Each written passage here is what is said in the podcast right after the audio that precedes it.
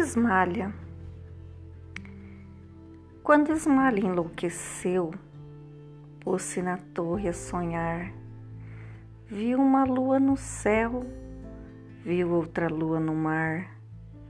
No sonho em que se perdeu, banhou-se toda em luar. Queria subir ao céu, queria descer ao mar. E no desvario seu, na torre pôs-se a cantar. Estava perto do céu, estava longe do mar. E como um anjo pendeu as asas para voar, queria a lua do céu, queria a lua do mar.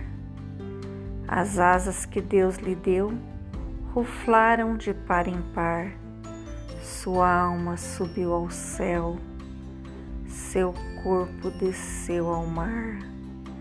Alfonso de Guimarães.